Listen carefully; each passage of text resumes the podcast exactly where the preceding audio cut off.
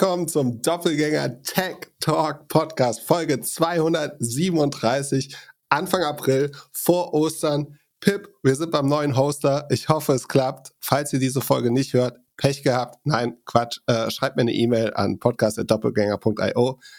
Pip freut sich über jede Mail, die reinkommt, die sagt, dass ich irgendwas falsch gemacht habe und Bin jetzt gespannt, auf wie viele Abonnentinnen wir verloren haben. Ah, was denkst du, ein Drittel? Nein, ich glaube, es hat alles geklappt. Bei den einzigen, bei denen es nicht richtig geklappt hat, war aber Google wieder. Denen war der Feed nicht schön genug oder so. Äh, die brauchen irgendwie noch ein bisschen Zeit. Die müssen wahrscheinlich noch irgendwie in, äh, nochmal auf die Dachterrasse oder irgendwie ein Offsite organisieren, bis sie uns einen Feed freischalten. Äh, ich glaube, weil der ein Logik, muss, musste man da nicht in den Feed irgendeinen so Tag einbauen sogar? Ich glaube, man muss den Feed, man muss einen bestehenden Feed claimen und du gibst nicht aktiv einen Claim, äh, wie, wie, auch immer das äh, technische Podcast-Quark. Kannst du mit deiner ja. Podcast-Bubble besprechen. Aber Podcast-Bubble, ich habe deinen digitale VorreiterInnen Podcast gehört und äh, war überrascht über deine Antwort auf die Frage, was du denn nicht an mich, welche die drei Dinge sind, die du nicht an mir leiden kannst. Ich werde es natürlich nicht verraten. Muss, muss, man, muss man weiter hören. Wer das hören möchte, muss bei Bursek. Äh, wie, wie fandest du mein Geschenk an ihn? Das hast du mir vorher schon erzählt, das war daher nicht so überraschend. Ja. Äh, ich äh, beeindruckende Leistung von Christoph Bursack. Äh, ich habe ihm geschrieben, das äh, krass ist, was man aus Glück alles rausholen kann, wenn man sich wirklich für sein Leben interessiert. ja, der hat in einem Podcast mehr rausgekriegt als du in über 200 Folgen. genau. ja. ja. Ist ja auch kein Interview-Podcast hier. Genau. Erzähl mir mal lieber, äh, was dein Freund Elon macht hier. Er versucht er jetzt die Verluste aus seinem Taubenverein mit irgendwie Dogecoin hochzupushen oder was ist da los? Ähm, ich weiß ehrlich gesagt nicht mehr, was der Auslöser dafür war. Auf jeden Fall ist heute, ja immer noch, das Logo der Twitter-App im, im Web und ich glaube auch auf dem Handy äh, ein dieser der Dogecoin-Hund. Die, die Rasse heißt doch irgendwie Shiba irgendwas. Shiba Inu, genau. So, auf jeden Fall ist das offizielle Twitter-Logo heute ein Shiba Inu. Einfach es geht, es lustig ist. Ist das lustig möglichst das absurdeste Outcome ist immer das, was passieren wird bei Twitter. Ähm, ob das eine Wette ist, ich glaube, irgendjemand hat ihn einfach auf die Idee gebracht, äh, dass das lustig wäre und dann hat er es gemacht. Und jetzt hat, glaube ich, der Kurs entsprechend reagiert und äh, Leute spekulieren darauf, dass die, die, die Währung Dogecoin davon profitieren könnte und haben den Dogecoin, glaube also eine Kryptowährung 25 Prozent hochgeschickt. Äh, ist mein letzter Stand. Das kann sich inzwischen natürlich geändert haben. Ist, ist lustig, dass in einer Unternehmung, wo angeblich quasi kaum noch Entwickler arbeiten, für sowas äh, Zeit ist. Aber Vielleicht hat das Icon auch selbst geändert. Ansonsten ähm, sollten wir nicht auch alle schon Geld verdienen inzwischen eigentlich? Sollten Kreatoren nicht schon Geld bekommen von Twitter, die Hälfte der Werbeeinnahmen oder so? Hat er es nicht mehr versprochen? Starting now? Wo ist mein Geld? du twitterst ja noch. Ich, ich mache da nichts mehr. Na, du kommst auch noch wieder.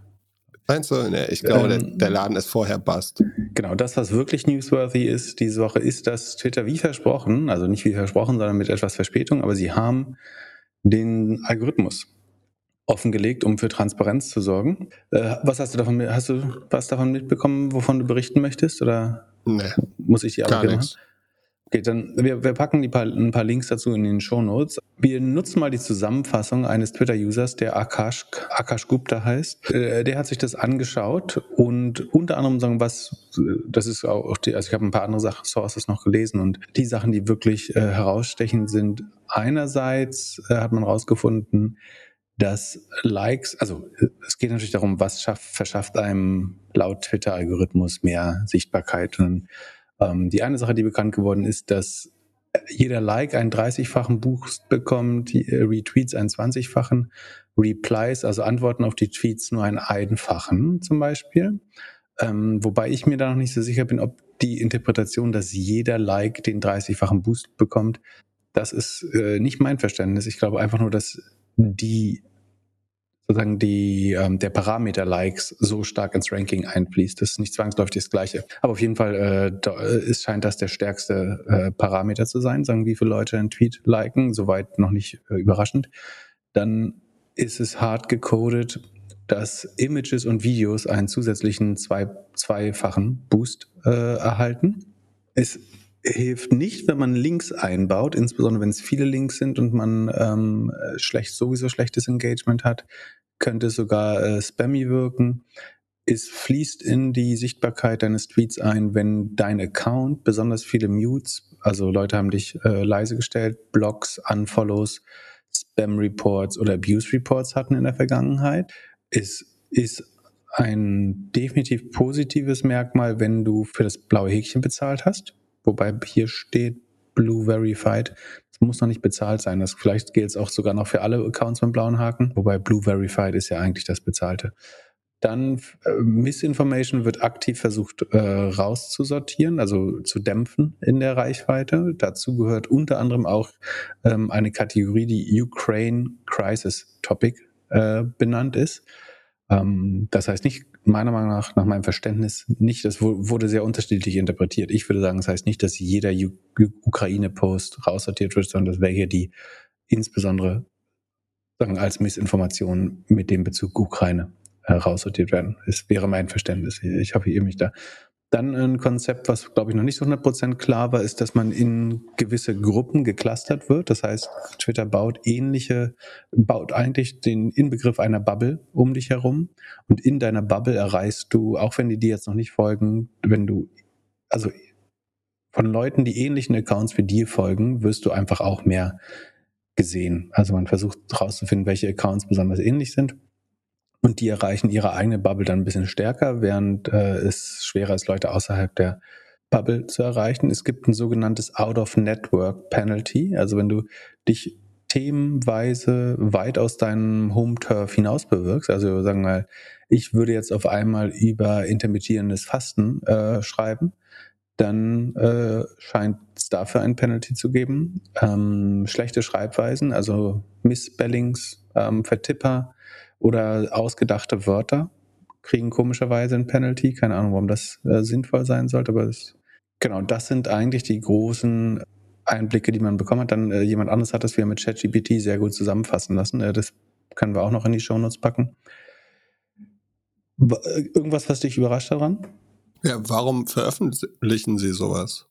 Aus Transparentgründen. Also Sie sagen, Sie sind die transparente Firma, hier werden nicht Demokraten. Achso, es gab auch so ein Beispiel, ähm, der, also sobald es frei geworden ist, äh, also der publiziert wurde, der Algorithmus, hat jemand natürlich nach Elon im Code gesucht und dabei eine Passage gefunden, wo es vier Unterscheidungen gab, nämlich ist Elon ist Demokrat, ist also jemand, also ein, ein Account ist Demokrat, ist Republikaner, ist Elon oder ist ein Power-User. Das diente dem Anschein nach aber nicht dazu, wie zuerst vermutet, jetzt alle Tweets von Elon hochzugewichten, sondern eher um zu messen, wie sich die Gewichte äh, der Sichtbarkeiten verschieben. Wobei es natürlich ein Riesenproblem ist. Es ist ja nicht so, dass 50-50 zum Beispiel zwischen Demokraten und Republikanern zwangsläufig das richtige Gewicht ist wenn es so wäre, dass mehr Demokraten auf Twitter wären, dann gibt es keinen Grund für, also Zwang, meiner Meinung nach, gäbe es keinen Grund, ähm, sagen zwangsläufig eine 50-50 Gewichtung von Meinungen und Aspekten, die eher Demokraten oder Republikaner ansprechen, herbeizuführen. Ähm, von daher verstehe ich die äh, Logik nicht ganz, aber ja genau, es soll einfach Transparenz äh, schaffen. Das, ich ich finde, dass Transparenz in aller Regel zu äh, nur guten Effekten führt oder überwiegend guten Effekten. Von daher äh, ist das schon sinnvoll. Was ich überraschend finde, dass es sagen im wahrsten Sinne ein Algorithmus ist. Also das ich konnte hier in, in, in keiner der Zusammenfassungen irgendwelche Anzeichen auf Machine Learning finden. Also du würdest ja denken, dass irgendwie grundlegend vielleicht ein gewisser so ein gewisses unabhängiges Ranking mithilfe von ähm, Parametern, wie zum Beispiel Likes oder so, ähm, generiert wird. Und dass man dann aber irgendwie entweder auf Verweildauer oder die Time spent in App oder wie oft ich im Monat wiederkomme, Anzahl der Sessions, dass sowas noch als Machine Learning einfließt. Aber das scheint es nicht zu geben. Was, was wiederum heißt, das ist wirklich ein absolut rudimentärer Algorithmus nach meinem Dafürhalten ist. Also das ist wirklich eine Gleichung, die, äh, ich will jetzt nicht sagen, jeder verstehen kann, aber ähm, da, also hart gecodet ist übertrieben, weil die verschiedenen Parameter, die Gewichtung, die kann man schon verändern im Code. Aber dass man jetzt einfach sagt, Likes zählen 30, Retweets zählen 20, Replies zählen ein, einfach, das ist ja äh, höchst unwissenschaftlich, das da einfach so hart rein, reinzuschreiben. Ähm, also in anderen Worten, bei deiner Lieblings-App hat sich weder vorne noch hinten irgendwas in den letzten zehn Jahren geändert. Das ist die Frage. Eine Möglichkeit ist, dass jemand hat das, jemandem hat der alte Twitter-Algorithmus nicht gefallen, ähm, der eventuell Machine Learning inkludiert hat und hat es deswegen komplett neu geschrieben, so dass man es aber versteht und dass es deutlich einfacher ist. Oder er war immer relativ einfach schon. Aber also bei, ich bin mir 100% sicher, dass es bei, bei das Google-Ranking oder der Facebook-Algorithmus grundlegend anders funktionieren. Also die haben sagen, ähm, sozusagen als Vorstufe bestimmt noch ein algorithmisches Ranking, also wo man irgendwie gewisse Information Retrieval Systeme nutzt, um zu versuchen, sollte diese Webseite überhaupt ranken oder ist dieser Post überhaupt relevant? Natürlich guckt man, ob jemand äh, auf Facebook, ob ich dem folge überhaupt und natürlich schaut Google, ob das Keyword überhaupt darauf vorkommt. Aber sozusagen im späteren Stadium des tatsächlichen Rankings würde ich sagen, fließt bei den anderen Netzwerken deutlich mehr Machine Learning ein, um einfach äh, zu schauen, was, was ist engaging und nur auf Likes zu achten. Ich meine, manchmal kann eine Vereinfachung auch zu einem ähnlich guten Ergebnis führen, aber ich war auf jeden Fall überrascht, dass das so ähm, relativ algorithmisch im Sinne von, das ist halt eine Faktorengleichung, die aneinander ge ge gepurselt wird. Naja. Was gab es sonst noch für newsworthy Sachen? Wobei, äh, noch eine, äh, noch eine ähm, Erweiterung, da sich der Algorithmus ja recht offensichtlich verändert hat. Also viele Nutzer beschreiben ja, dass was sie sehen nicht mehr so interessant ist wie vorher oder zumindest sich verändert hat. Das würde die, die These bestärken, dass es vorher einen anderen gab, und sagen, wenn es Machine Learning ist, ist ja eine Nachteil, ist ja, dass es eine Blackbox ist, in der du nicht viel reinschauen kannst und schlecht verstehst, warum irgendwas jetzt ähm, genauso ist. Äh, Beispiel LinkedIn vielleicht auch. Ähm, und vielleicht spräche das dafür, da sich was relevant geändert hat, dass es vielleicht doch ein relativ neuer Ranking-Mixer ist, den, den Twitter da jetzt nutzt. Ja, was war deine Frage? Was gab es sonst noch für News diese Woche? Ich weiß gar nicht, ob es diese oder letzte war. Ähm, es wurde noch bekannt letzte Woche schon, dass Alibaba aufgespalten wird ähm, in sechs Teile. Wir erinnern uns, der große Oligopolist aus, China.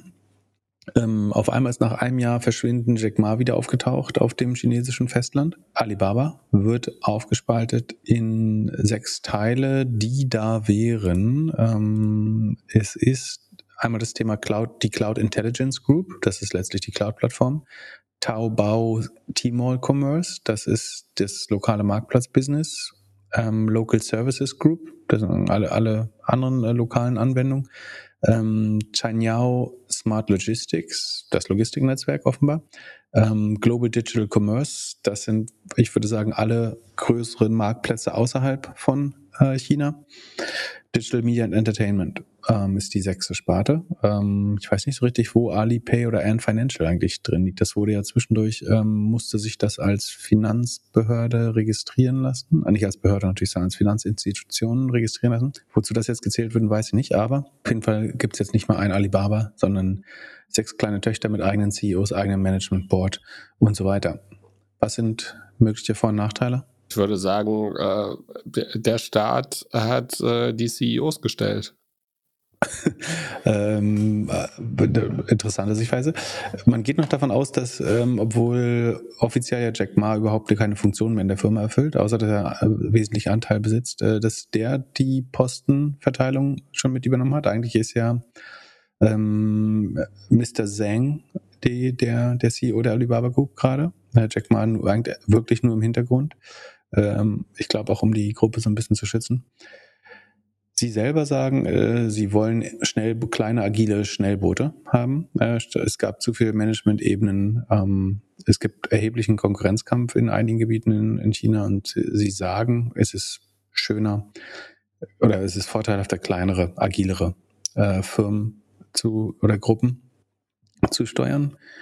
Ähm, ich glaube, es macht, ist ein Grund ist schon auch, dass es dass diese einzelnen Gruppen allein genommen weniger mächtig sind. Das heißt, man geht einem großen Teil an Antitrust äh, und Scrutiny der, der Wettbewerbsbehörden aus dem Weg natürlich, wenn man sich selber freiwillig äh, zerschlägt. Also diese ganzen Vorwürfe, denen sich Amazon auch wieder stellen muss, ähm, das, das äh, war bei Alibaba nicht mal der Fall, aber wir sind Händler und Marktplatz auf der gleichen Plattform, wir besitzen die Daten von beiden Parteien. Ähm, ich bevorzuge irgendwie Leute, die unser Logistiksystem benutzen. So, das alles ist natürlich ähm, dann deutlich schwerer durchzuboxen als Wettbewerbsbehörde wenn man in sechs unabhängige Tage, wenn Logistik hier zum Beispiel vom Marktplatz getrennt ist und E-Commerce äh, vom Marktplatz vielleicht auch, wobei Alibaba selber kein E-Commerce gemacht hat. Ähm, und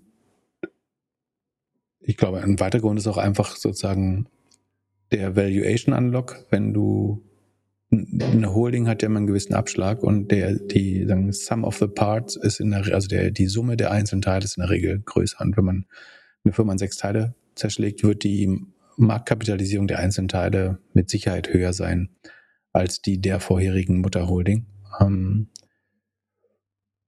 und die, die letzte Frage ist auch, ich will jetzt nicht sagen, ist alles außer Cloud nicht eh Rotze, aber ich glaube schon, dass das Cloud-Geschäft eventuell zukünftig mit anderen Wachstumsraten rechnet, als zum Beispiel die, das äh, E-Commerce Marketplace Business. Und äh, das würde, ich glaube, auch Amazon täte wahrscheinlich aus Shareholder-Sicht schlau daran, AWS abzuspinnen. A, weil der Markt viel mehr Rückenwind hat äh, durch AI und Software insgesamt, auch wenn auch Cloud hatten äh, sagen eher eine schwere Zeit verglichen mit den letzten zwei Jahren.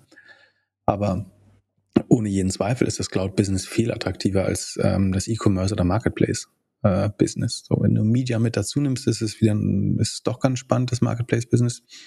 Aber das ist ja ohne die Cloud-Deckungsbeiträge wäre das ja sogar noch ähm, EBIT negativ. Von daher würde ich sagen, hätte ich lieber eine Amazon-Aktie oder eine AWS-Aktie. Ich würde sogar eine Amazon gegen eine AWS-Aktie tauschen. Also ich lasse natürlich viel auf dem Tisch liegen, aber ich glaube, AWS ist am Ende, ähm, wird am Ende genauso viel wert sein wie die gesamte Börsenbewertung wie Amazon jetzt. Insbesondere weil es schneller wächst und bessere Margen hat als alle anderen Geschäftsbereiche, wenn man es genau nimmt. Und ich glaube, auch das wird Teil der Kalkulation bei Alibaba gewesen sein. Also ich denke, Hauptgründe sind, sich aus dem, aus dem Visier der Wettbewerbsbehörden so ein bisschen wegzubewegen. Äh, und das andere natürlich auch den, den, den Wert der einzelnen Unternehmen komplett zu anlocken oder zu entwickeln. Kurze Werbeunterbrechung. Unseren heutigen Sponsor Notion nutze ich jeden Tag für meine Podcast-Notizen. Angefangen habe ich mit einem Dokument pro Folge. Heute habe ich für jedes Thema bzw. jede Firma ein Dokument, welches ich immer wieder erweitere. Somit habe ich über die Jahre eine Datenbank mit allen Doppelgänger-Themen aufgebaut. Und jetzt mit der Notion KI kann ich mich noch besser vorbereiten, weil ich die Notion AI einfach Fragen zu meiner persönlichen Doppelgänger-Datenbank stellen kann. Notion ist ein Ort, an dem jedes Team schreiben, planen, organisieren und die Freude am Spielen wiederentdecken kann. Notion vereint deine Notizen und Dokumente an einem einzigen Ort, der einfach und schön gestaltet ist und in dem KI direkt integriert ist, ohne separates KI-Tool oder zusätzliche Browser-Tabs. Probiere Notion kostenlos aus, gehe einfach auf notion.com/dg für Doppelgänger, alles kleingeschrieben, notion.com/dg und beginne deine Ideen in die Taten umzusetzen. Und durch die Verwendung unseres Links unterstützt du zusätzlich unsere Show. notion.com/dg. Viel Spaß mit der weiteren Folge. Werbung Ende. Ansonsten, ähm, wir haben, hast du deinen Lieblings-VC, ähm, die, die Einlassung deines Lieblings-VC auf einer großen Tech-Konferenz in Miami mitbekommen? Also, meinst du das Andreessen Horowitz Video? Genau, also man konnte es auf TechCrunch in den News lesen, aber man konnte auch das gesamte Video anschauen. Ja, ich habe das gesamte Video leider erst kurz vor der Aufnahme gefunden und gesehen. Es gibt auf jeden Fall ein Video von Mark Andreessen, Ben Horowitz und Adam Newman, in dem sie erklären, wie unheimlich cool sie Saudi finden und dass sie dort jetzt alles machen können, was sie in Amerika nicht machen konnten. Und äh, äh ja, ist, äh, äh, mein Gedanke war, also ich habe nur Ausschnitte gesehen und habe hier das Video und äh, ziehe es mir gleich nach der Aufnahme nochmal richtig ein. Aber mein Gedanke war, das ist jetzt der nächste Schritt. Es gibt Sportswashing und es gibt Startups-Washing. Also man, man lädt jetzt sehr charismatische Gründer ein äh, und äh, ja, macht vielleicht das äh, Silicon äh, Valley Banking äh, Ambiente, dass man den Honig um den Mund schmiert und ihnen Geld gibt äh, und dann reden auf einmal alle gut von einem. Ähm, das scheint, ja, kann man äh, so stehen lassen. Also, wie du schon gesagt hast, ne, die beiden Gründungs-General ähm, Mark Andreessen äh, und Ben Horowitz von, von Andreessen Horowitz, ähm, haben dort Adam Newman, äh, den ehemaligen WeWork-Founder, in den sie auch investiert haben, äh, interviewt, was ja so schon ein komisches Format ist, dass zwei VCs ihren eigenen Typen, ähm, so ein Ringelpiez, um nicht was ein anderes Wort zu benutzen.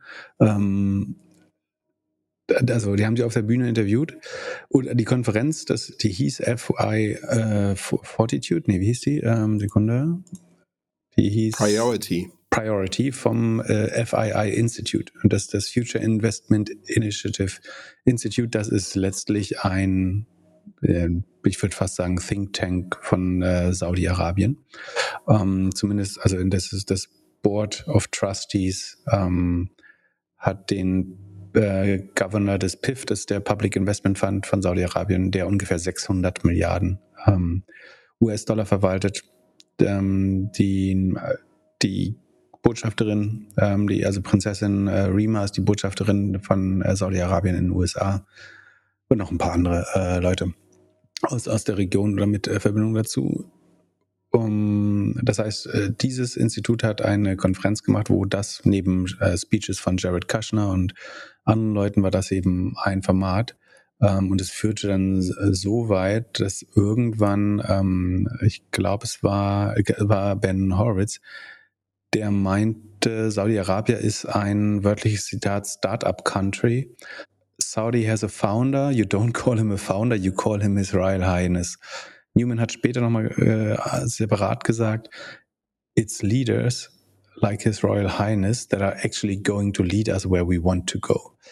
Ähm, also da hätte man eigentlich so ein bisschen in seinen eigenen Mund spucken müssen, äh, dabei das zu sagen. Also wenn irgendein Land keinen Founder hat, dann ist es also definitiv ist nicht der derzeitige Prinz oder König von Saudi-Arabien äh, der Founder, sondern ist einfach da fucking reingeboren in die Rolle. Und wenn ähm, MBS der, der Kronprinz für irgendwas äh, der lebende Beweis ist, dann, dass man mit allem Geld der Welt keine Erziehung kaufen kann. Aber ähm, das jetzt die, also absolutistische Monarchen als Founder zu preisen, ist, glaube ich, sehr out of tone. Aber wie auch immer, offenbar gibt es da ganz große Liebe äh, und positive Vibes inzwischen zwischen Jason Horwitz und äh, Saudi-Arabien. Und ja gut, was Adam Newman sagt, ist natürlich äh, genauso Bescheid. Aber warum kuschelt man da jetzt? Was ist dein Verdacht, warum man da jetzt äh, so, so kuschelig wird auf einmal? Weil sie Kohle haben. Also so, sie sind natürlich heiß auf das Geld. Und Aber glaubst du, äh, glaubst du, Andreessen Horowitz braucht für, äh, für seine Fonds die Saudi-Kohle? Also ja, PIF verwaltet über 600 Milliarden US-Dollar, aber Andreessen bra brauchen die Saudi-Kohle? Also es gibt viele Startups, die sich jetzt genau die Frage stellen müssen, glaube ich. Äh, wir, wenn wir unsere Bewertungen retten wollen, dann müssen wir Abstriche machen bei der Reputation unserer Investoren. Und dann sagen, ist Saudi-Arabien definitiv eine Frage, die man sich stellt. Ähm, aber in Andreessen Horowitz würde man ja vermuten, die können woanders her Geld bekommen. Warum ja. sagen, machen die in Kotau? Vielleicht ist es auch ein guter Exit-Kandidat. Also wenn du, wenn du die Firma nicht mehr IPOen kannst, wenn du die nicht mehr an Corporate verkaufen kannst, dann kannst du es vielleicht in Saudi-Arabien verkaufen. So, ja, äh, und mhm. da, das ist ein Punkt. Und das zweite war, ich habe gedacht, ach, jetzt macht es überhaupt Sinn. Weil das Ganze, für das Adam Newman steht, hier für New Way of Living und, und so und irgendwie äh, das Expat Hostel, äh, Flow, das würde ja auch super dorthin passen. So, und wenn man, wenn man jetzt sagt, man, man verbindet irgendwie die, die, das Charisma und, äh, und das Auftreten von Adam Newman und setzt das irgendwie in Middle East und, und lässt ihn da Immobilien mit Brands zusammenbauen, in dem man ja auch unheimlich schnell arbeiten kann. So. Ähm, also äh, da kann man einfach Häuser, Straßen, alles sehr schnell bauen. So, dann ist das vielleicht auch einfach das 10x, 100x Multiple, was sie mit Flow generieren können. Ja, finde ich eine sehr gute Einschätzung. Also ich glaube, A, ähm, ich glaube nicht, dass sie selber in, in, in Reason Horowitz unbedingt das Saudi-Geld benötigen, aber es ist bestimmt also ein sehr willkommener Follow-on-Investor, gerade für Scheiße, die sonst niemand mehr kaufen möchte ähm, oder wo man keine vernünftigen äh, Investoren für, für bekommt.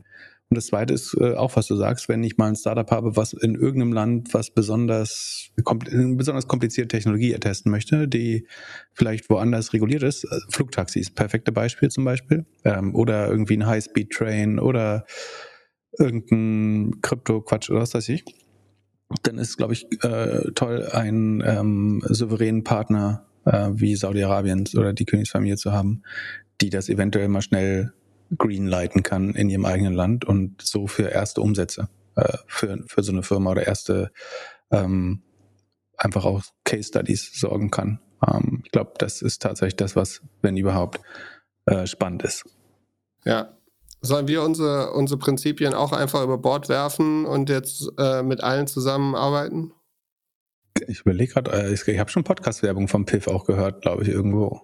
Äh, das, äh, das Spannende ist, dank der eifrigen Journalisten bei The Information, was glaube ich, ähm, also wenn man irgendwo anfangen möchte, ähm, ein Medium zu bezahlen, dann würde ich ähm, empfehlen, das bei The Information zu machen. Die haben daraufhin nämlich rausgefunden, also bisher war das ja relativ gut versteckt, wer eigentlich Saudi Geld nimmt und wer nicht. Ne? Man konnte davon ausgehen quasi, dass jeder, der sich von Softbank hat finanzieren lassen, eigentlich mittelbar 40, 50 Prozent des Geldes von Saudis bekommen hat, weil die der größte LP äh, und Kreditgeber an den Vision Fund war. Der war ja mit Fremdkapital gehebelt, deswegen Mischung aus LP, also Equity, in dem Fonds ähm, als Limited Partner und gleichzeitig eine Kreditlinie, äh, die MBS quasi äh, Masayoshi San geschrieben hat. Äh, ansonsten war nicht so viel. Also entweder hat man relativ offen ein Investment vom PIF bekommen, so das kann man auf Crunchbase nachschauen oder Pitchbook, ähm, wer da direkt Investments ähm, bekommen hat. Aber was die Information rausgefunden hat, ist, dass der ähm, Saudi Public Investment Fund, also der PIF, äh, inzwischen auf seiner Webseite ganz stolz verkündet, äh, mit wem man zusammenarbeitet. Also und inzwischen können die VCs da anscheinend äh, nicht mal ausreichend dagegen pushen oder weiß nicht, vielleicht sind sie ja sogar auch stolz drauf.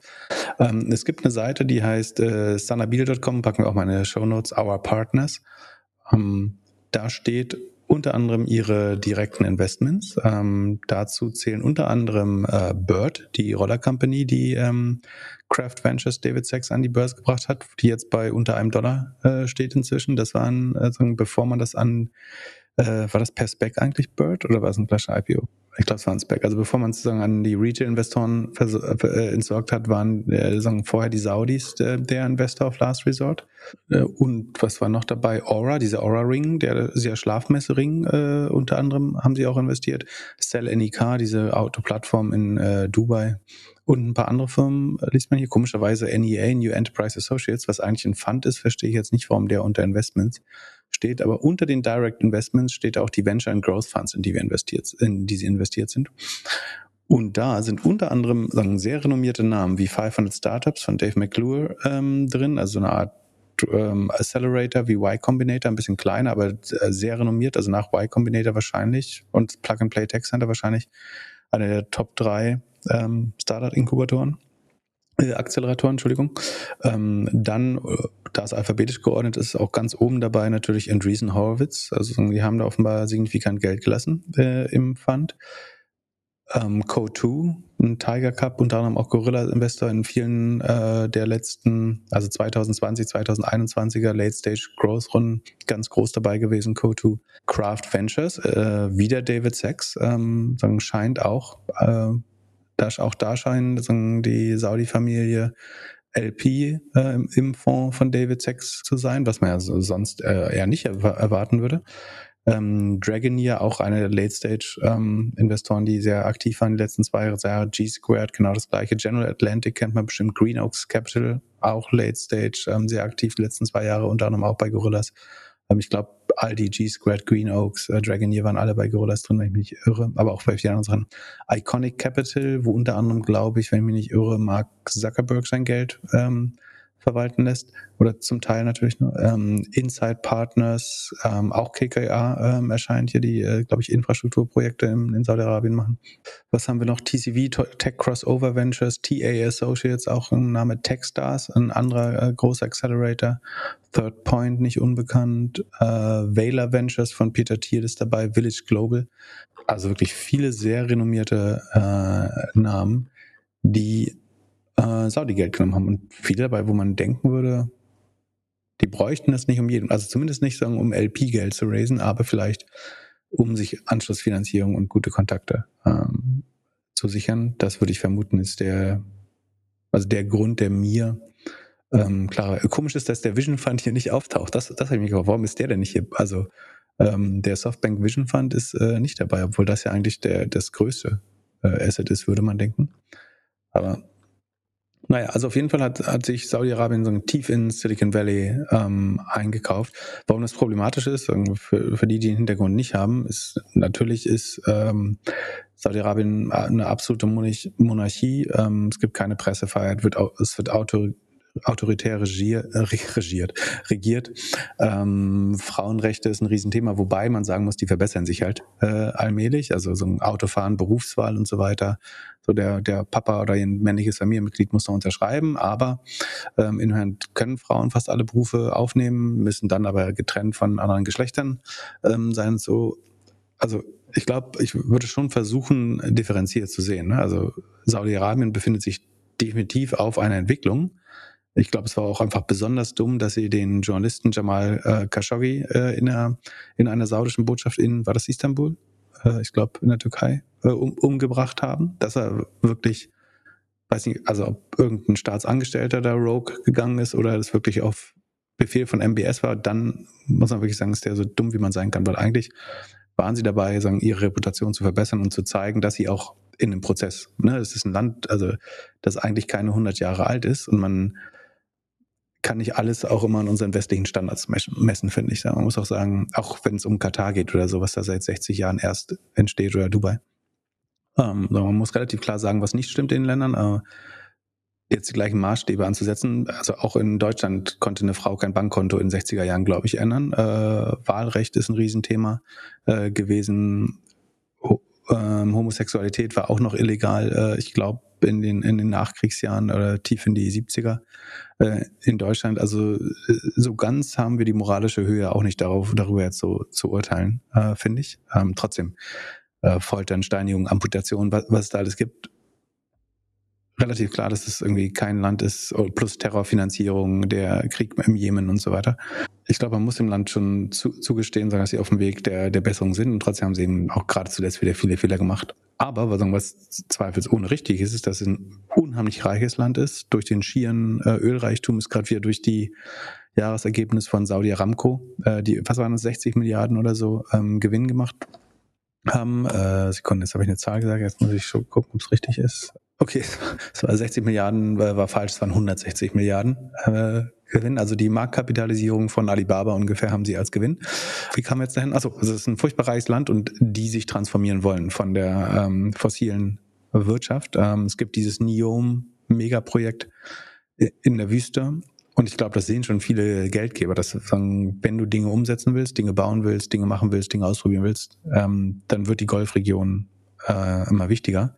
Die werden gegenseitig unheimlich viel, um sich gegenseitig zu übertrumpfen, also in dem Wettstreit Dubai, Katar, Saudi-Arabien, werden sie sich, du hast Sportswashing vorhin angesprochen, die werden also nicht nur Host der nächsten EMs, WMs, äh, Olympischen Spiele und so weiter versuchen zu werden. Sie werden sich auch mit Großprojekten ähm, wie diesem Neum, was so eine äh, längliche, wie soll man sagen, eine, eine Stadt, die, glaube ich, über mehrere Kilometer im, in einem Strich ähm, konstruiert wird äh, am Golf von Aqaba.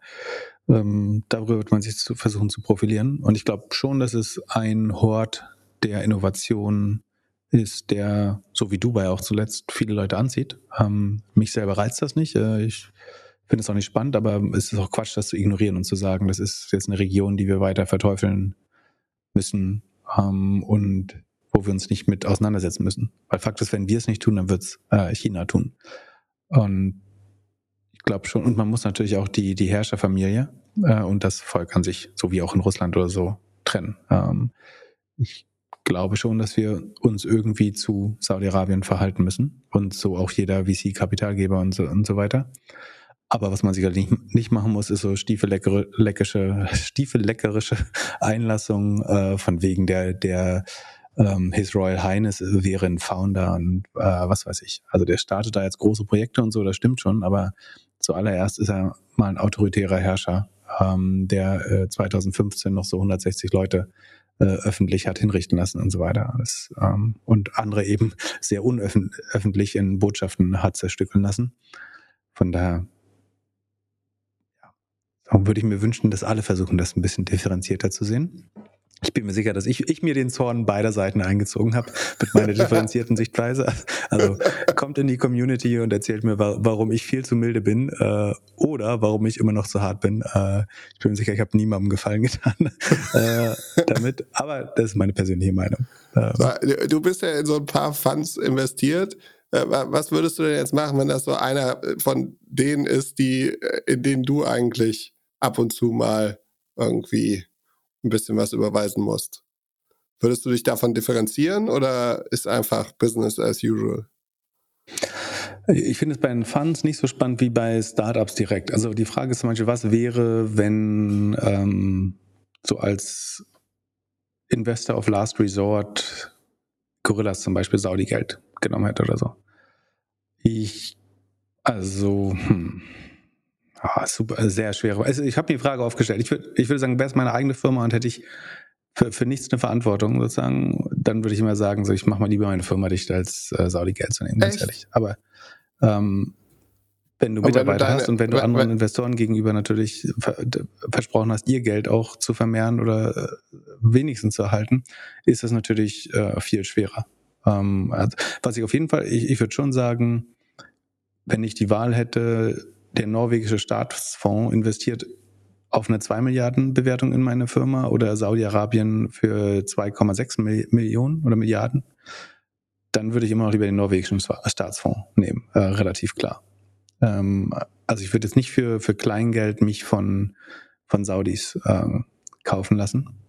Wenn es Fonds sind, also sagen wir mal, ein Fonds, in den ich investiert bin, hat auch Saudi-Geld, dann würde ich sagen, sofern das im Moment legal gestattet ist, ähm, also wenn jetzt nie, niemand gegen Sanktionen versteht oder so, dann ist das nun mal das Recht, wobei der Fonds natürlich so ein bisschen aussuchen kann, von wem man das Geld nimmt. Ähm, ich kann mir vorstellen, dass meine, ein, meine, meine Entscheidung, da nochmal Geld reinzutun, äh, verändert. Und ich glaube, es würde meine Entscheidung, wenn ein Startup Saudi Geld nimmt, auch vielleicht würde ich dann eher Secondaries beim nächst, bei der nächsten Runde anstreben oder bei der gleichen Runde sogar. Ähm, ja, aber was machst du denn mit den Secondaries? Also stell dir vor, du vergoldest deine Anteile mit, mit dem Geld von dort. Ich sag. Ja, ist ein, gut, ein guter Kannst Punkt. Kannst du damit leben? Naja, zumindest stehe ich, also ich will prinzipiell, ich möchte äh, immer ungern auf Panels sitzen, äh, in Gesellschaften sein oder in Cap-Tables mit Menschen, die, die ich moralisch nicht für einwandfrei halte. Ähm, das ist schwer genug, das zu tun, äh, wenn man Investor ist. Ist gar nicht so einfach, das, äh, sich daran zu halten was ich gerade sagen wollte, ich würde es vor allen Dingen, aber man muss auch nochmal unterscheiden. Ne? Ich glaube, die äh, Khashoggi-Sache war 2018 oder 19. Ich glaube, davor hätte ich das auch nochmal anders gesehen. Aber das hat nochmal so einfach gezeigt, dass man sich einfach um nichts äh, kümmert. Davor hätte ich schon, wäre ich mehr auf der Seite gewesen, Saudi-Arabien versucht zu zeigen, dass sie auf einem Weg sind. Ähm, und wie gesagt, ich, ich halte überhaupt nichts davon zu sagen, ähm, wir sind hier Westeuropa und ihr müsst jetzt irgendwie euren Frauen die Schleier runterreißen und ähm, alles von heute auf morgen ändern. Das ist vermessen und ähm, ist auch an, also gemäß unserer eigenen Geschichte. Ähm, Geschichtsvergessen eigentlich, weil wir selber das ja alles auch erst vor 15 Jahren gelernt haben, äh, teilweise. Und äh, das hart erkämpft wurde und ich glaube nicht, dass man es von außen äh, so stark erzwingen sollte, sofern man im Land selber bestreben dafür sieht, das äh, allmählich zu ändern. Das aber der, das Zerstückeln von Khashoggi hat natürlich auch relativ, auch ein relativ klar erhobener Mittelfinger äh, in die ganze Welt, dass man sehr undiplomatisch mit gewissen Issues umgeht auch. Die, die, die Frage ist halt, kann Saudi-Arabien sich wirklich auf einen äh, mehr und mehr demokratischen Weg äh, begeben? Ähm, das wäre natürlich das, woran man gern glauben möchte, dass sozusagen bei der Transformation vom Ölstaat zum ähm, keine Ahnung, äh, möchte gern Vorzeige äh, Innovationsland äh, Millionen Quadratmeter Startup, wenn ich richtig, wenn ich äh, Ben Horowitz richtig verstanden habe. Da würde ich sagen, ist halt relativ unwahrscheinlich, solange, ich weiß nicht, ob es eine Untersuchung dazu gibt, aber rein empirisch ist es ja so, dass rohstoffreiche Staaten zu autoritären äh, Regierungen neigen. Gibt es äh, viele Begründungen für. Ne? Also es lohnt sich nicht, Hochtechnologie zu machen, wenn man das Geld so einfach aus, dem, aus, dem, aus der Erde holen kann und gleichzeitig so erhöht das die Wahrscheinlichkeit, dass irgendwelche mafiösen oder autoritären Strukturen sich entwickeln. Wobei dann wäre ja eben genau die Transformation vom Rohstoffstaat zu einem Hochtechnologieland vielleicht auch das, weil am Ende, ich glaube nicht, dass dauerhaft Hunderttausend oder Millionen von westlichen Gastarbeitern in dem Land arbeiten möchten, wenn dann das zivile Miteinander dort weiterhin so organisiert bleibt wie jetzt. Das heißt, tatsächlich, du baust jetzt diese Stadt dort, du siedelst Technologie an, du siedelst Startups an, das wird über die üblichen Wege, Steuerfreiheit, Krypto, ihr, ihr dürft unreguliert machen, was ihr wollt und so weiter, solange ihr ähm, nicht His Royal Highness äh, beleidigt, äh, machen das wird bestimmt funktionieren bis zu einem gewissen Grad. Also ich würde es nicht unterschätzen. Äh, also nicht nur Saudi-Arabien, sondern die ganze Region. Ich sehe überhaupt nicht, wie der scheitern kann, ehrlich gesagt. Also ich halte es für, für kann man als sicher annehmen. Und vielleicht führt es dann tatsächlich auch zu der Transformation der Zivilgesellschaft mehr und mehr. So, ich glaube jetzt nicht, dass in den nächsten 20 Jahren da die Kronfamilie abdankt, aber dass man ein gewisses Maß äh, an Pressefreiheit vielleicht wieder zulässt, Frauenrechte weiter stärkt, ähm, hoffentlich LGBT-Rechte auch äh, einführt äh, und schützt und es nicht weiter kriminalisiert. Ich glaube schon, dass das nötig ist. Also du kannst das eine ohne das andere nicht machen. Kannst ja nicht äh, Entwickler und Entwicklerinnen aus der ganzen Welt anlocken und gleichzeitig ist in deinem Land äh, die, die irgendwie Homosexualität unter äh, Todesstrafe stellen oder sowas. Oder weiß nicht, ob es eine Todesstrafe ist, aber eine Kombination von, von diesen Dingen äh, haben. Von, von daher ist es vielleicht der Weg zum Wandel, ähm, wenn, wenn man eben vom Rohstoffstaat ins Technologiezeitalter eintritt. Von daher sollte man die Entwicklung auch nicht boykottieren. Aber man kann ja auch klare Forderungen stellen und sagen, Saudi-Arabien ist ein Land mit viel Potenzial, wenn die Zivilgesellschaft sich den Ambitionen, die man an Technologie hat, anpasst und so weiter. Ich bin gespannt. Meinst du, wir machen eine Doppelgängeraufnahme dort irgendwann in den nächsten fünf Jahren? Ähm, wenn ich weitere Zeichen, wenn man zum Beispiel Bedauern für den äh, verachtenswürdige Attentat äh, an Jamal Khashoggi äh, zeigt und sich abzeichnet, dass man weiter auf einem Weg der Milderung ist und sich der Menschenrechtsindex verbessert, würde ich das nicht ausschließen. Nicht einfach so oder für Geld. Müssten wir vielleicht am Anfang nochmal was von der Podcast-Folge ein bisschen rausschneiden. Die AI wird sich ewig daran erinnern. Gut, dann äh, gehen wir mal auf eine Hörerfrage. Und zwar, es hat uns jemand geschrieben, der aus seinem Startup austreten möchte. Und am liebsten würde er seine gewässerten Teile oder Anteile an der Firma veräußern. Also gewestet bedeutet, er ist nicht so lange geblieben, äh, wie er ausgemacht hat oder äh, wie der Vertrag aufgesetzt war. Zum Beispiel äh, geplant war für vier Jahre, aber nach zwei Jahren hört er auf. Das bedeutet, ihm, äh, ihm gehören nur die Hälfte der Anteile, die ihm zugeschrieben waren. Er kann auch ähm, voll gewestet haben, theoretisch. Ne? Also kann auch alle haben, aber gewestet heißt, er, er hat sich über die Jahre die Anteile verdient, genau. Ja. ja. Ähm, so, und jetzt die Frage, wie sollte er das am besten angehen? Also äh, mit wem spricht er zuerst? Wo soll er seine oder wie soll er seine Verkaufsabsichten kommunizieren, ohne dabei schlechte Stimmung zu machen? Ähm, wer macht die Preisvorschläge? Äh, wie, wie würdest du es durchspielen? Ähm, wie würdest du es dann machen? Oder, ich würde oder? nicht verkaufen.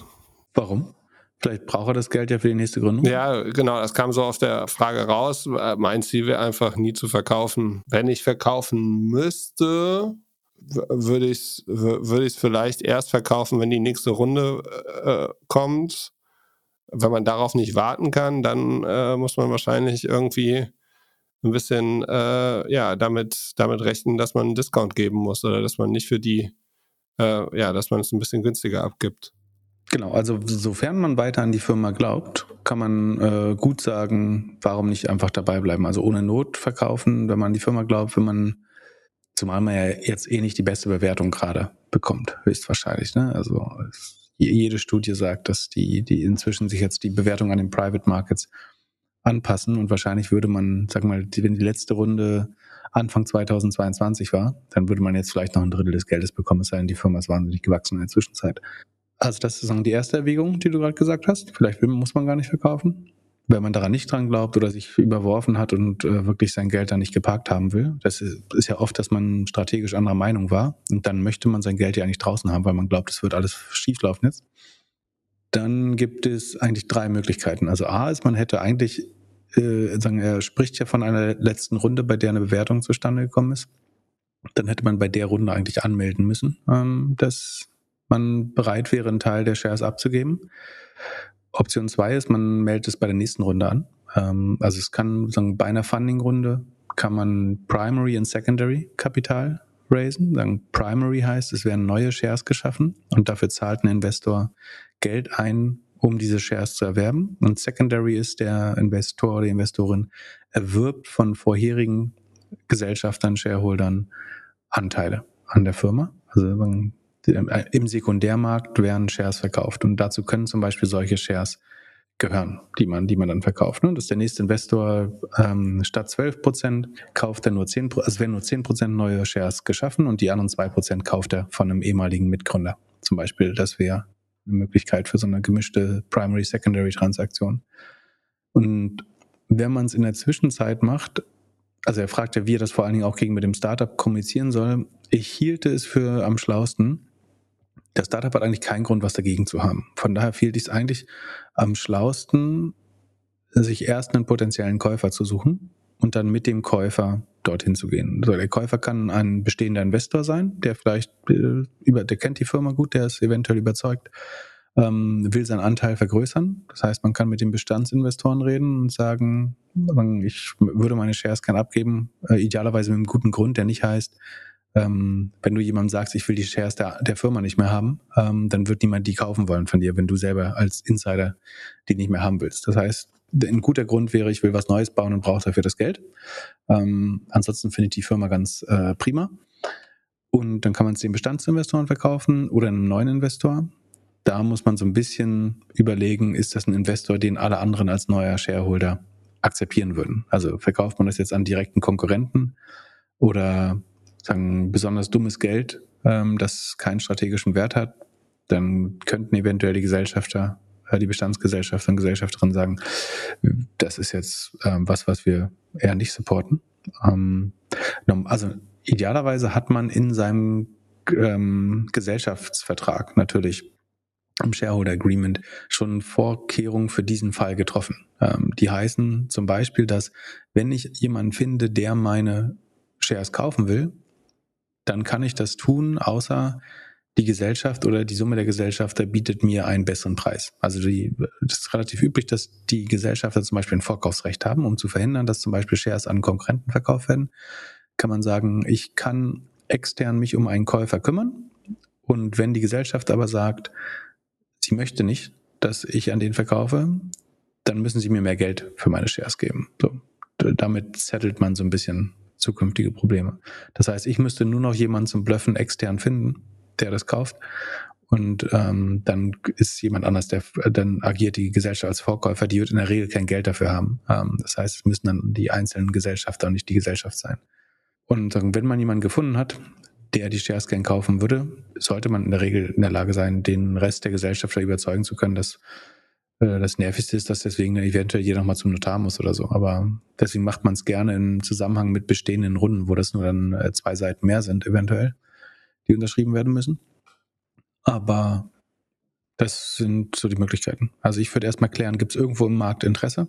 Ähm, die Firma selber, wenn man gut ist mit den Gründern, kann man das abklären, ob die das Cash dafür haben und Lust haben. In der Regel raised das Startup ja Geld und will nicht Aktien zurückkaufen. Ist ja kein börsennotiertes Unternehmen, was ein Share Buyback Programm unterhält, sondern die sind froh, wenn sie Cash haben und nicht Aktien zurückkaufen müssen.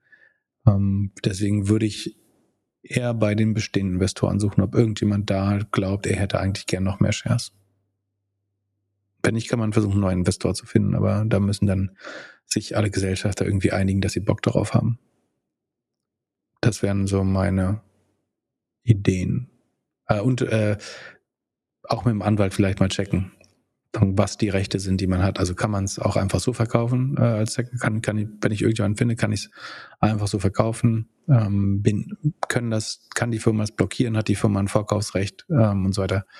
Ähm, das, wenn man beim guten Anwalt sein Shareholder Agreement aufgesetzt hat, dann sind diese Fälle eigentlich alle relativ klar schon gelöst, es natürlich was ist, was standardmäßig auftritt und zu Problemen führt. Deswegen gibt es dafür in der Regel Vorkaufsrechte, Tagalong, Dragalong und sowas, ähm, womit relativ klar ist, dass die, die Firma das kaufen wird, wenn ich zum Beispiel einen Investor anschleppe, den sie nicht mag und so weiter.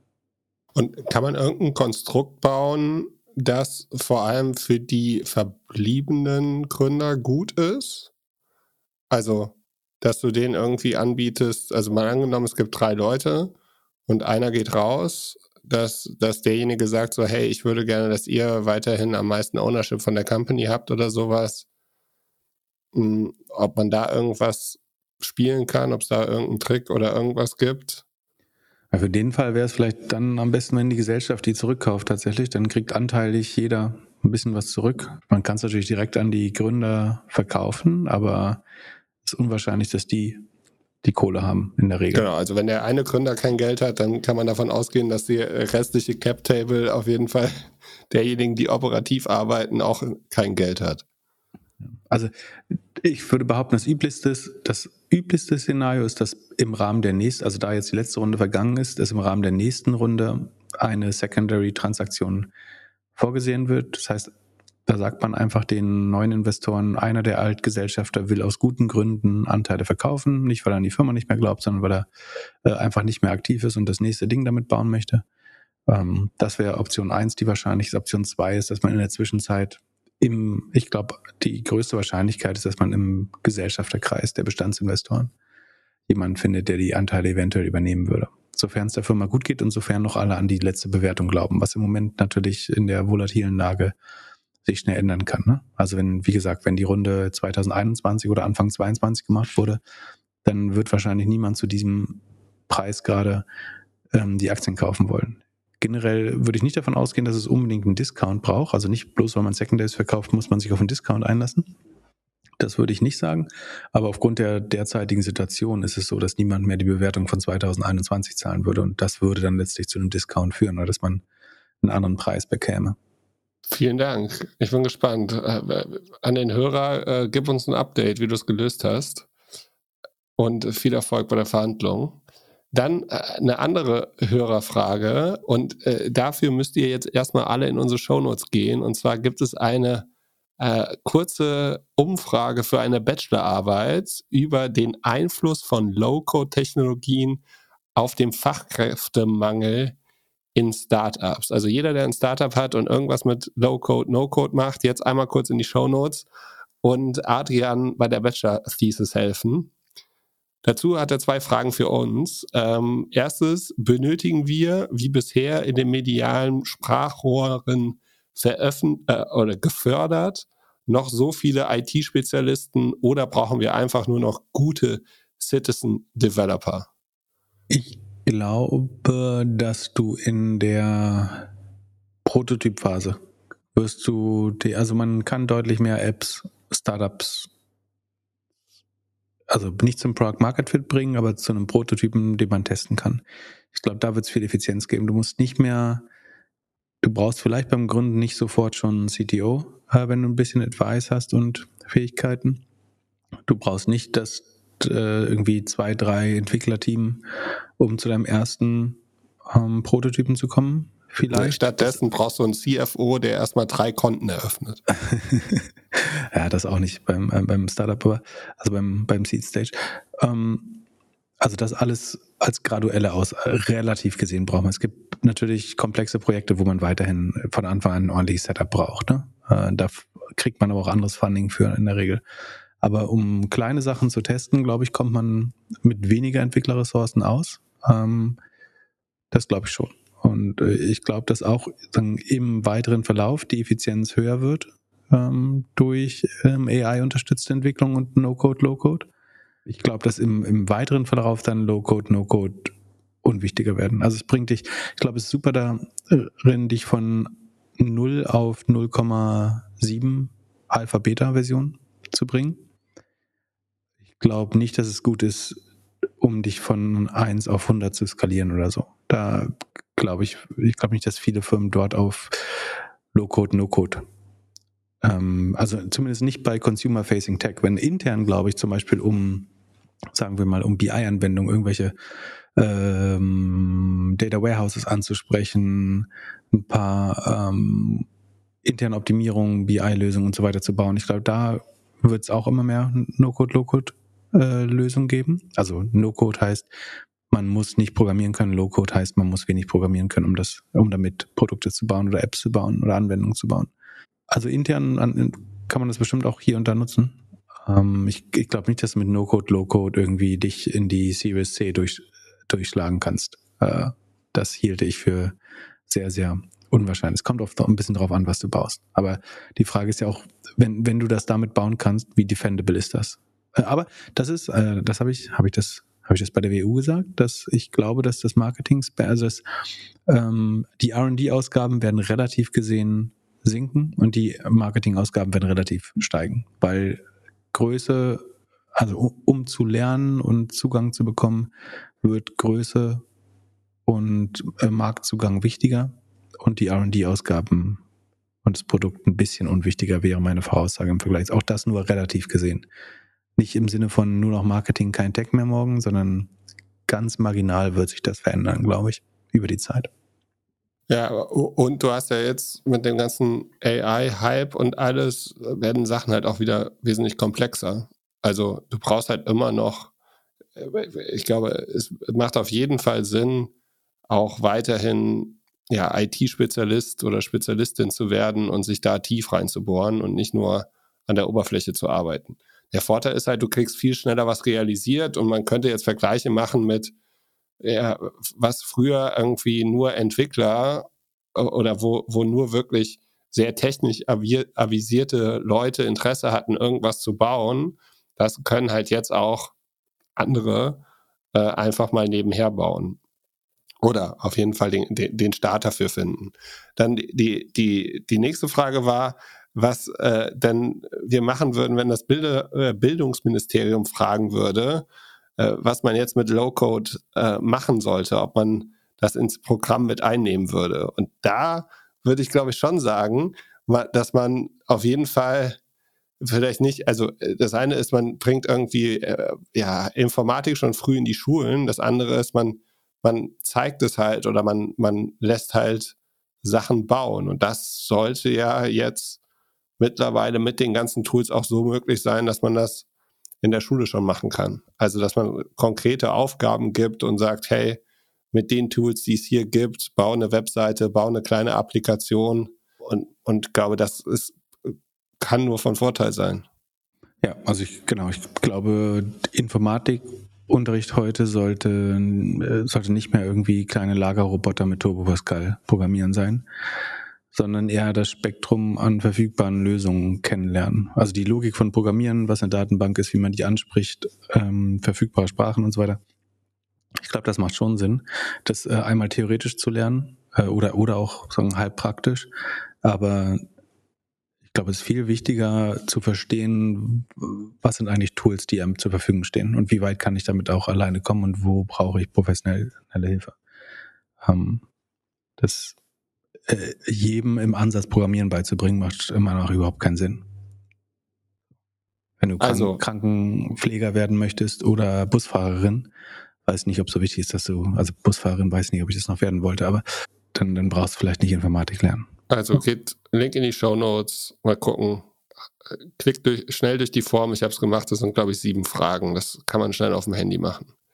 Dann hast du noch ein paar neue, alte News. Was gibt es Neues, Altes von Apple Pay? Ja, dein äh, Lieblingskonzern hat ist jetzt ins Buy Now Pay Later Geschäft eingestiegen. Das Haben wir da nicht schon mal ein Jahr vor einem Jahr drüber gesprochen? Äh, da war es eine Androhung, glaube ich, oder so. Da ging es, äh, die, also die Goldman-Karte hat Apple schon lange, ähm, hat damit es gut geschafft, äh, Verluste für Goldman einzufahren. Ähm, und jetzt geht man offiziell in Apple Pay Later. Warum macht das Sinn? Also wahrscheinlich haben sie gemerkt, dass sie gerne mitverdienen würden, wenn diese ganzen Luxusfahrräder für zu Hause verkauft werden. Okay, also ähm, es ist natürlich attraktiv, weil es Service Revenue ist. Das ist, äh, fällt Apple zunehmend schwer zu steigern und das wäre 100% Service Revenue natürlich. Ähm, plus, sie haben jede Menge Geld. Das heißt, ähm, es wäre eine gute Möglichkeit, ihr eigenes Geld äh, sinnvollen Zwecken hinzuzufügen, also selber zum Länder zu werden. Sie haben wahrscheinlich auch die besten Kunden. Also ich halte es immer noch, ich halte es immer noch für ein total beschissenes Geschäftsmodell. Man muss auch fairerweise sagen, dass niemand bessere Voraussetzungen dafür hat, weil sie haben die Händlerseite mit Apple Pay eh schon akquiriert. Sie haben die Konsumentenseite sowieso auf ihrer Plattform und sie haben die besten Daten, was äh, sagen bisherige Payments äh, und so weiter angeht. Äh, und aus, wenn ich, selbst wenn du die, die Payment-Daten nicht hättest, könntest du aus allen anderen Daten des Kunden ähm, über Machine Learning sehr gut rausfinden, ob der Mensch ähm, wahrscheinlich defaultet oder pünktlich seine Zahlung äh, zurückzahlt. Das heißt, sie haben schon einen harten sozusagen Head Start eigentlich in das Modell, wenn, wenn sie es machen wollten. Ähm, ich glaube, die, die einzige, also strategisch macht es mal auch nur deswegen Sinn, weil die Gefahr wäre, dass so eine Lösung wie Klarna oder Firmen ansonsten ein eigenes oder, oder Square ein eigenes Ökosystem aufbaut. Also um zu sagen, damit Leute jetzt nicht wegen des Features Buy Now Pay Later zu Afterpay oder äh, zu, zu Square oder zu äh, Affirm oder zu Klarna abwandern, dann bieten wir das lieber an ähm, und ersticken damit diesen Markt mehr oder weniger oder nehmen Bewertung und Wachstum aus dem Markt raus. Ansonsten nehmen vor allem die besten Kunden aus dem Markt raus. Genau, und du nimmst du alle positiven Profile und die besten Kunden nimmst du raus. Und damit machst du äh, den TAM komplett äh, sehr guter Punkt, ja. Den, den tatsächlich adressierbaren Markt, ähm, das ist nicht die Definition von TAM natürlich, sondern das ist äh, der total adressierbare Markt. Ähm, aber den, den du wirklich äh, servicen kannst, aus dem schneidest du dir eigentlich die besten Profile raus. Ähm, das macht äh, das fiese Taktik. Ja, aber je, jeder weiß, man sollte eher mir einen Kredit geben als dir. Wieso das denn?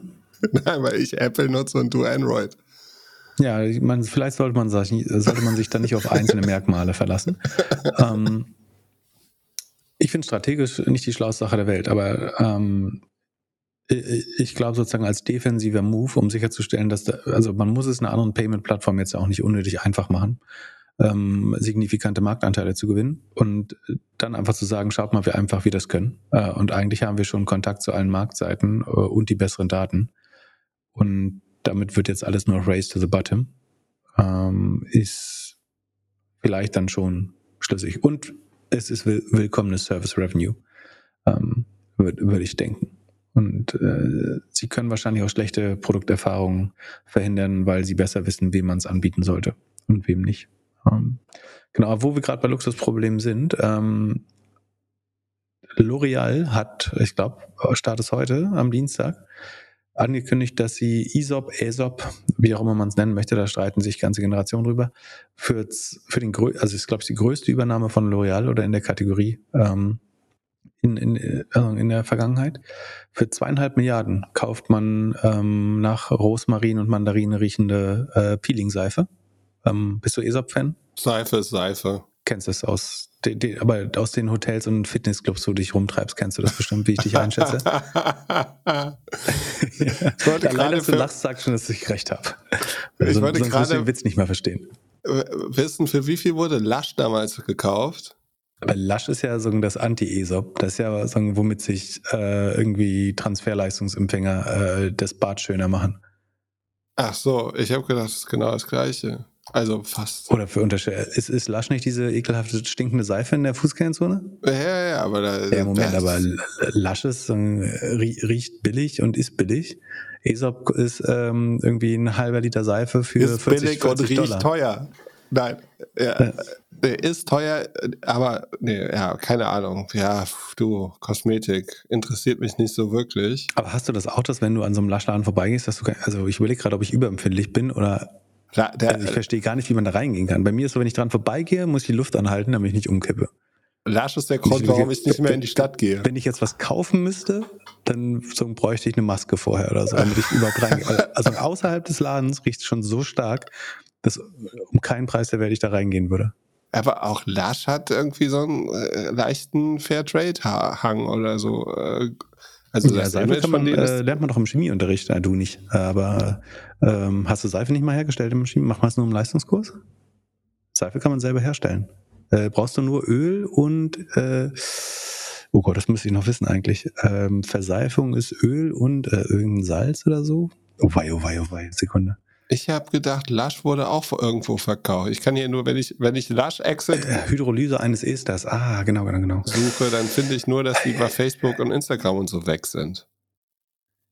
Kann man selber. Du brauchst nur tierische Fette und äh, bisschen Natronlauge. Naja, gut, aber zweieinhalb Milliarden hätte man nicht gedacht, oder? Also ich wusste nicht, dass die so groß waren. Aber überleg mal, was die Marge drauf machen will. Also Fakt ist ja, das Ding kostet vielleicht Inhaltsstoffe das Doppelte von der normalen Rossmann-Seife, also sagen wir mal zwei Euro pro Flasche oder bestenfalls drei.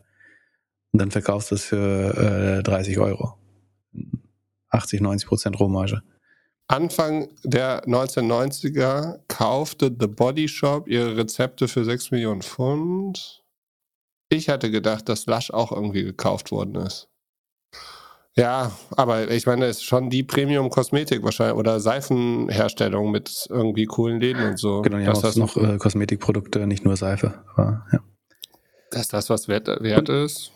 Und ein großes B2B-Segment wahrscheinlich auch. Ähm, so, ansonsten ähm, Carousdale Capital, ähm, die auch viele Short-Positionen eingehen, haben dem Auditor, also dem Buchprüfer von AI, oder C3 AI, sagen wir es, äh, Companies, die ich besonders verachte, wie man aus früheren Podcasts rausgehört hat, eine Nachricht geschrieben. Also in dem Brief äh, weisen sie den Buchprüfer Deloitte das Audit Committee des äh, Supervisory Boards und, und die SEC im CC ähm, darauf hin, dass sie erhebliche Zweifel an den, an dem, am Accounting von C3AI haben.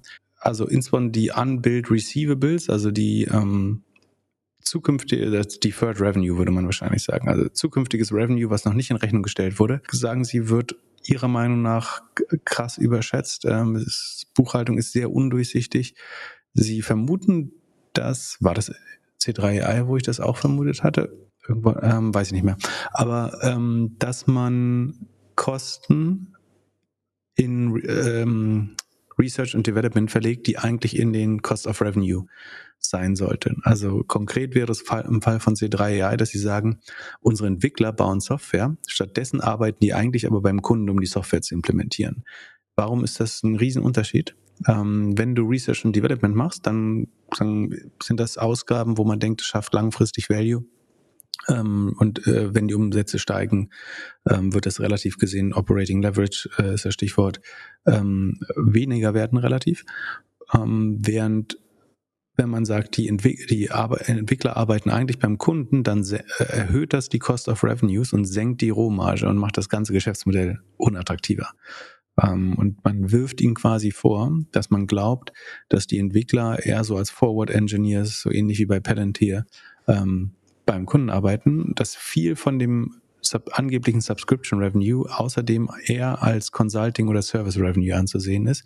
Ähm, und man ist verwundert, dass äh, die Company drei oder vier CFOs hat es in den letzten ähm, vier Jahren.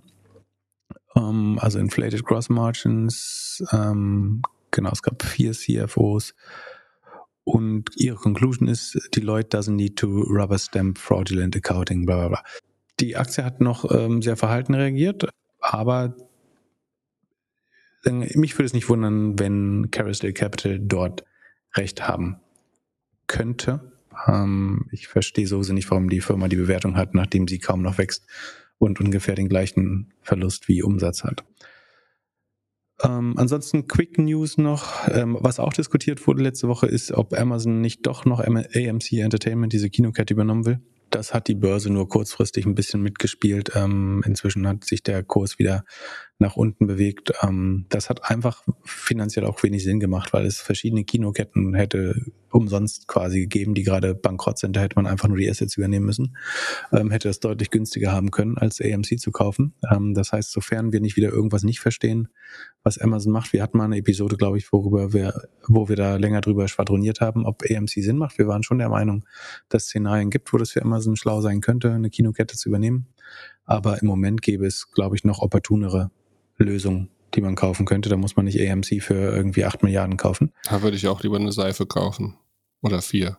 Genau, kannst du dreimal eine Seife für kaufen. Ähm, und dann The Register meldet zumindest, äh, dass in den Antitrust-Verfahren gegen Google die Klagenden immer wieder Google vorwerfen, dass Google willfully destroying evidence, also dass sie mit Absicht Beweise zerstören. Also die, die, die Beweise in solch einem Antitrust-Verfahren sind natürlich ganz oft interne Dialoge von Google.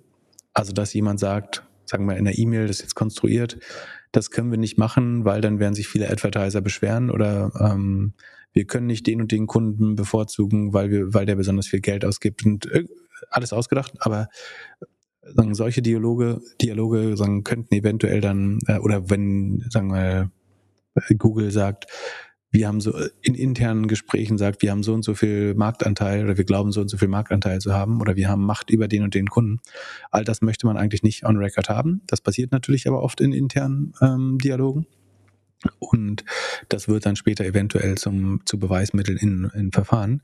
Und ähm, Epic Games in dem Android-Verfahren wirft Google vor, dass sie sagen, mehrere Beispiele haben, wo sie Evidence gefunden, also Beweise gefunden haben, dass interne Mitarbeiter, also Google-Mitarbeiter äh, mit Absicht in sogenannte History of Chats, also wo die, wo die, wo der Verlauf nicht gespeichert wird, wechseln. Ähm, es gab äh, jetzt auch schon einen Richter, der quasi da ein Urteil zu erlassen hat. Ähm, es geht ähm, dann laut Aussagen von Epic auch ganz nach oben bis zu Sundar Pichai, dem, dem CEO. Ähm, und das ist natürlich sagen extrem un, also unkooperativ reicht nicht, sondern es ist ähm, kriminelles Verhalten eigentlich, wenn du mit Absicht sagen, die Beweise für dein eigenes Fehlverhalten ähm, entweder im Nachhinein löscht oder sagen, gar, gar nicht erst erzeugst oder äh, mit Absicht die Beweissicherung umgehst, indem du sagst, wir dürfen, also Google hat ja seine Mitarbeiter, das wurde vor längerem öffentlich bekannt, gebrieft, dass sie gewisse Terminologien wie Marktmacht, äh, Größe und so weiter gar nicht mehr benutzen sollten in internen Chats. Und wenn man jetzt sagt, eigentlich jedes Mal, wenn wir über Antitrust-spezifische Themen reden, wechseln wir direkt in einen äh, sozusagen Signal-Modus, wo sich die Nachrichten selber zerstören, ähm, dann ist das eben auch äh, problematisch. Ähm, also dieses Don't be evil ist lang vorbei, das, das wissen wir alles. Aber das ist jetzt nochmal sagen, sehr öffentlich geworden. Es gab ein Urteil dazu. Ähm, der Link ist in den Shownotes. Und ähm, das waren dann auch die News äh, für diese Woche. Und die nächste Woche äh, gibt es dann am Ostersamstag die nächste Folge. Ja, eure beiden Osterhasen sind dann wieder für euch da. Falls ihr kurz vor der OMR, also am Montag, 8. Mai, mit uns feiern wollt, schaut mal auf doppelgänger.io slash OMR. Für alle, die sich schon beworben haben zu unserer Kassenzone Doppelgänger Party, gehostet von Ionos und mit InternetX und äh, SpeedKit. Äh, ja, ich, äh, ich gehe durch die Liste. Ähm, Mr. Graf natürlich auch. Wir, wir, wir antworten euch in den kommenden Tagen. Bewerbt euch. Äh, ich glaube, es wird eine gute Party und wir freuen uns auf zwei, drei Tage OMR hier in Hamburg. Bis Samstag. Peace. Bis dann. Ciao, ciao.